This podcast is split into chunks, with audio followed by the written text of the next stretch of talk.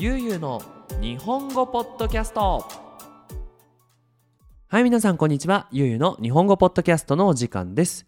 今回のポッドキャストはアメリカからスコットさんの提供でお送りします。スコットさんいつもサポートありがとうございます。はい。ということで、まあ、今日は2022年6月7日なんですがえーと今週も始まりましたね。先週はですね珍しく本当に何もしてなかったですね。あのー、僕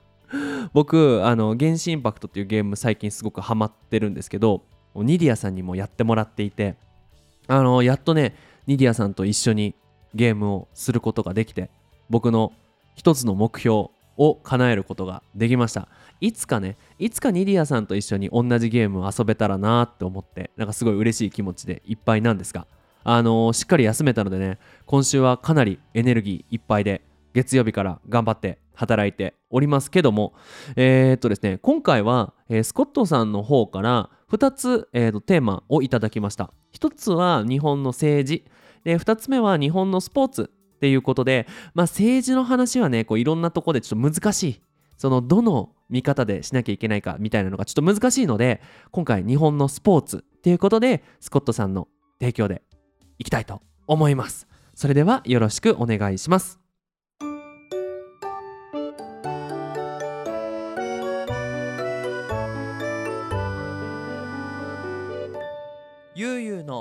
日本語ポッドキャスト。はい。ということで、まあ、今回ねいろいろ考えたんですよ。どのスポーツがいいかなと思って。で日本のスポーツといえばなんか例えばお相撲とかさあの弓道とかいろいろあるんだけど、まあ、まず初めに野球かなって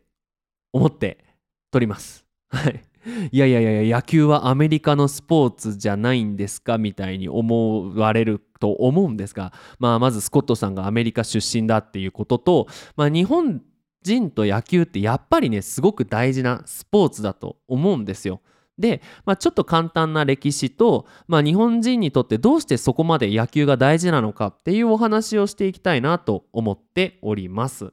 はい。まずはじめに簡単に、えーとこの野球のね歴史を話していくと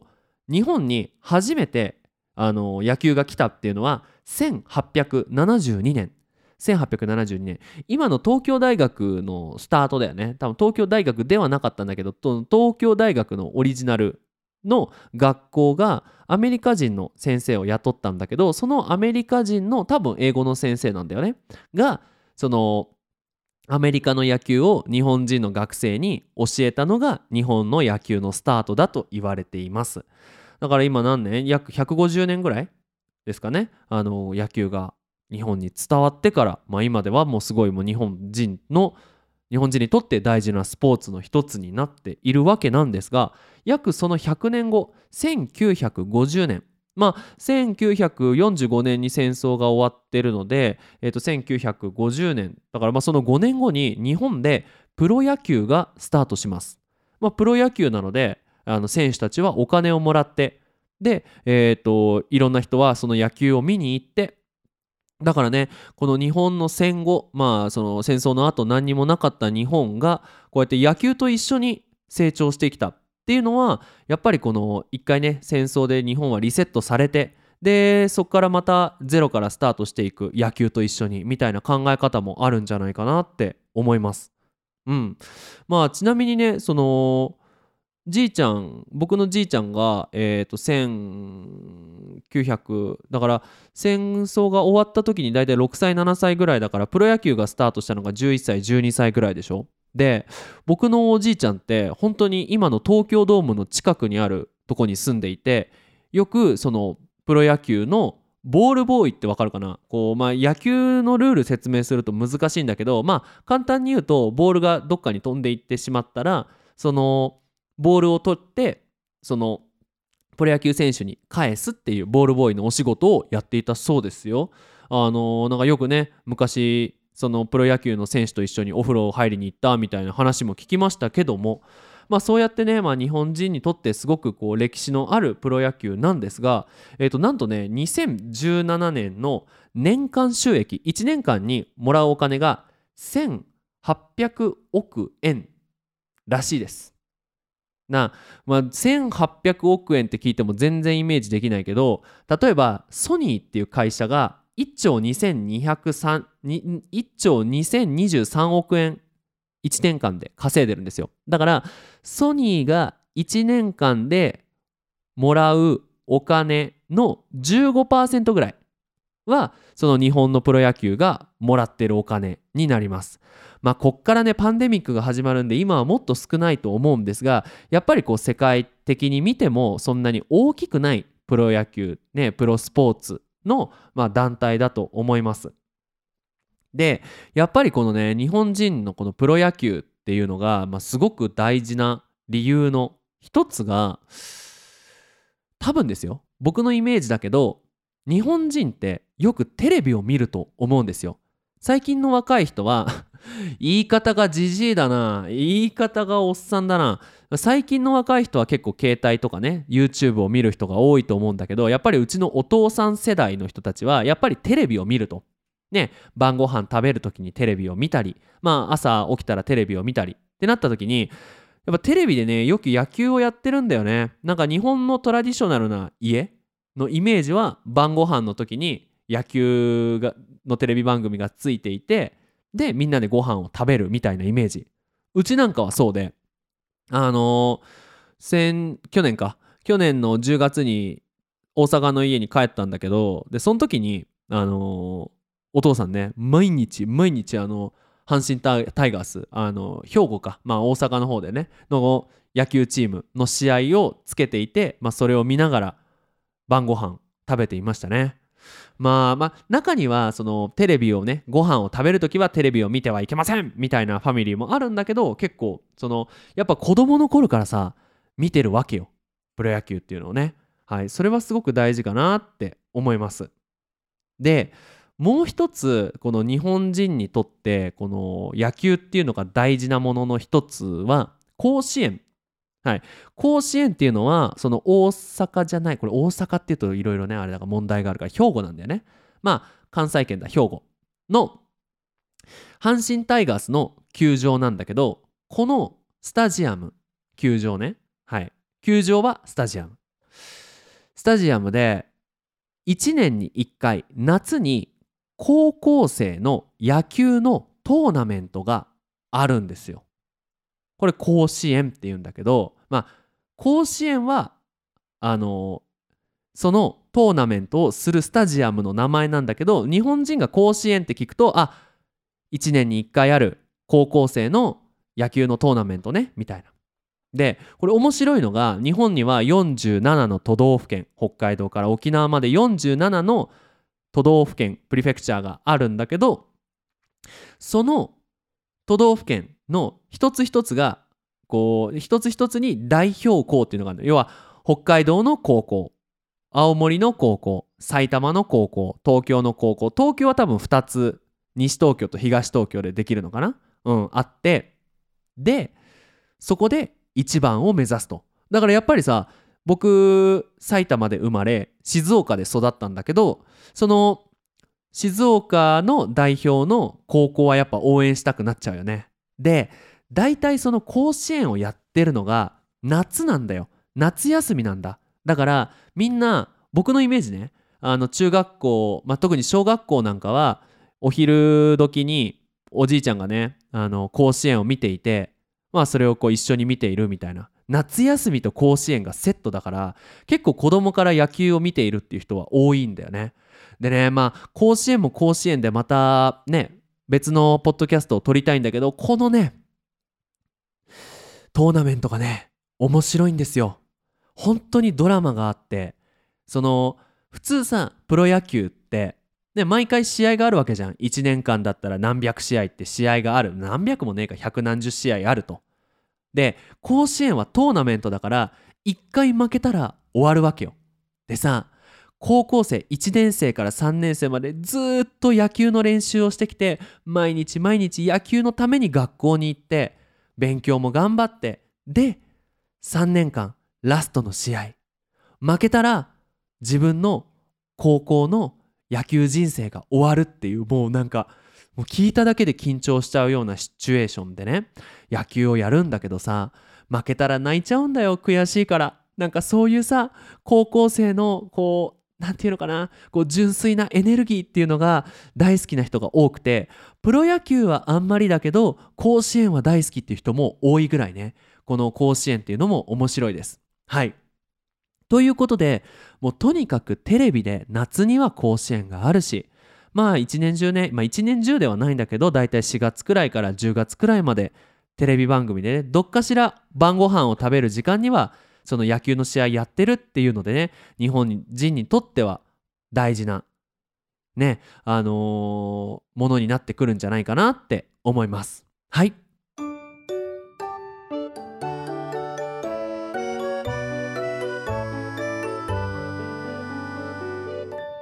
ゆうゆうの日本語ポッドキャスト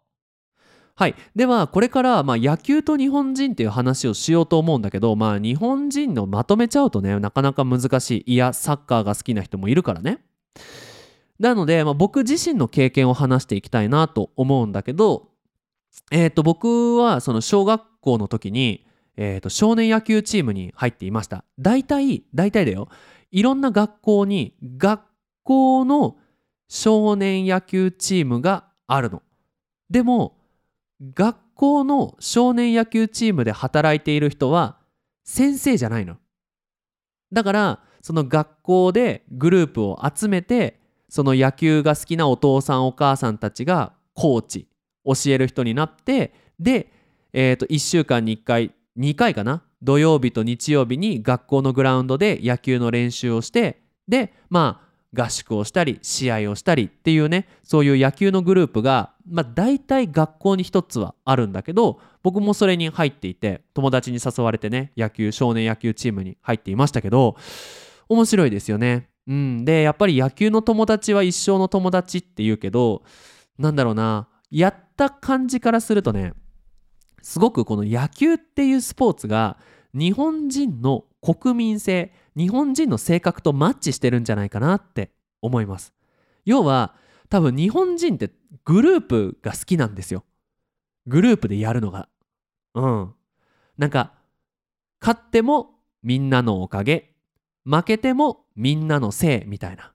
うん。そういうこうみんなでこう何かをやるっていうのが多分日本人好きだからこういうチームスポーツっていうのがね好きなんじゃないかなって思います。僕個人からすると僕はチームスポーツが苦手だなって思ってました。うん。その後ね、野球をやめて水泳、ね、もう本当に一人だけのスポーツを始めるんだけど、個人的にはね、水泳の方がね、面白かった。うん、勝ったら自分のおかげ。負けても自分のせいみたいなねそういう世界の方が楽しかったんですけどまあそうやってね日本には少年野球チームがあって子供からその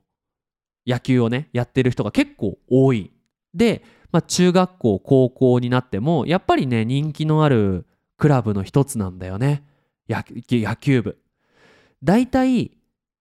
なんだろうな例えば水泳とかさそういうマイナーなスポーツっていうのは中学校とか高校のクラブでも人が足りなくて締めなきゃいけないっていうグループもあるんだけど部活もね。野球はね大体人がいっぱいいる。うん。みんな野球に入るっていう人が多いかな。はい。で、あの、まあ、こういうふうにね、こう学校のスポーツ、学校のクラブスポーツとしても野球ってすごく人気が高い。で、子供からそういうのをやってるってなると、そういう人たちがお父さんになった時に、やっぱり子供に野球をやらせたいっていう人が多いんだよね。うん。まあ今はちょっと変わってるけどやっぱり自分が野球やっててよかったから子供にも野球をやってこう先輩後輩のこととかチームの大切さとか頑張ることを学んでほしいみたいなお父さんお父さん特にお父さんが多いんじゃないかなって思います。であとプロ野球の話なんだけど僕すごくスペシャルな場所であの埼玉県の入間市まあ所沢の近くに住んでいたんだけど所沢は西武ライオンズっていう野球のチームの、まあ、本拠地っていうんだけど、まあ、そこが、まあ、西武ライオンズのスタジアムがある場所だったんだ。だから、子供の頃にね、よーく野球見に行きましたよ。なんかさ、ほら、学校終わったら映画見に行くみたいなのと一緒で。でさ、プロ野球ってそのお父さんお母さんと子供が一緒に見に行けるんだよそう大体ねうちの父さん母さんがプロ野球見に行くの行く目的は野球チームの応援じゃなくてビールを飲みに行くと。大きいスタジアムでビールが飲めるっていう。ほんとビール好きだから。あの飲みに行くっていう目的でお父さんお母さんたちはそのスタジアムに行って僕はスタジアムに行ったら学校の野球友達と会えるみたいなね。そんな感じで野球見に行ってましたけど僕の時代ですごかったのがその子供ファンクラブっていうのがあって西武ライオンズの場合1年間に確か年会費が500円1000円とかだったかな分かんないけど安いんでとにかく安くてそのファンクラブに入ったら1年間見放題なんですよ。すごくないですか？そのファンクラブのカードがあってそのカードを入り口で入ってみせたらはいどうぞって入れる。だからすごいよね。大体さディズニーの1年間のパスなんてめっちゃ高いからね。あれ何十万ってすると思うんだけど。そう。でもそのプロ野球はね安く見れたっていうのはありますね。でさ僕が行ってた西武ドームのお話をするとその子供ファンクラブで入れるのはそのスタジアムの結構外側。だからピッチャーとかバッターとかがいるそのあのなんていうのかな野球の難しいなそのピッチャーとかバッターがいる選手たちがいる方じゃなくて外野って言って外の方あのホームランとかが入るところのその席は入ることができるんだけどそういうこうピッチャーとかバッターに近い反対側の方は高いお金を払わないと入れないんですよ。でさ、まあ、これもう今だから時効だと思うんだけど西武ドームだから僕が子供の頃だから約何年前 ?25 年ぐらい前のスタジアムってさ結構作りが適当でそのスタジアムでさ野球がスタートするの試合が始まる時に選手たちがあのサインのボールをその客席に投げるんですよでもその外野の席は安い席だからそこには投げないとだから本当に高い席のところに投げるんだよね。なんか、ピッチャー、竹森祐介って言ったらこう竹森さんがこう置いてピュンってボール投げるんだけど子供としてはそれが欲しいわけじゃん。だから西武ドームのその通路通るところ要はスタジアムの周りの道の外に森があってその森の中の方から歩いていくとそのチケットをチェックするところをパスできるんで本当はやっちゃいけないんだよ。本当はやっちゃいけないけどパスできてでそのところをパスしてあの高い席の方にスッて入ってで野球ボールを取りに行くっていうのをよくやってましたね。あんなもん絶対ダメですけどね。でこの間ねその友達と LINE で話した時に「いやそんなこともあったね」なんて。子供の頃さ一緒にあの森の方入ってってあのチケットチェックするとこパスしてよくサインボール取りに行ったねなんて話をしたら今はそれはできなくなってるそうです。いやさすがにね。さすがにできなくはなってるよと。うん。まあそういうねなんか子供の頃野球を見ていた思い出もあるしね。あの大人になってからね野球見に行くの楽しいんですよ。何が楽しいかっていうとえっ、ー、とまあ、野球なんでビールを配ってる人たちがいるんですけど、まあ、基本的に女の子高校生とか大学生の女の子もう元気いっぱいのすごくね素敵な女の子。なんていうのかなこうセクシーというよりも元気いっぱいみたいな。はいビールあります！みたいな感じの女の子がこういっぱい歩いてるんだけどその女の子を呼んで「すいませんビール一杯ください」って言うと「はいありがとうございます」って言ってこうすっごい元気いっぱいでビールをついてくれて「はいどうぞ」ってくれるんですよ。でうちのお父さんお母さんはその元気いっぱいの女の子が大好きでやっぱ気持ちいいね。高校生大学生の女の子元気いっぱいっていう。でその子たちにまあからビールを買ってね結構高いんだけどビールを買ってで頼むわけですよ。30分後にまた来てくれるって言うと分かりましたって言ってね。30分後に来てくれるんですよまた。でそしたらまたビールを買ってね。でその女の子たちはビールを売れば売るほどあのアルバイトのお金もらえるからね。そういうねその素敵な大きい場所で大きい声を出してそしてその元気いっぱいの女の子からビールをまあついでもらってんじゃないけどビールを買ってっていうねこの楽しみ方ねいいっすよ。で野球のシーズンはだいたい4月から、まあ、10月なのでだいたい夏頃皆さん日本に行く時にはぜひぜひねあの旅行に行く際一日でもその野球を見に行くっていうあの日を取ってみても面白いんじゃないかなって思います。今ねほんといろんなスタジアムではその VIP 席みたいなのがあってまあ、野球アメリカのスタ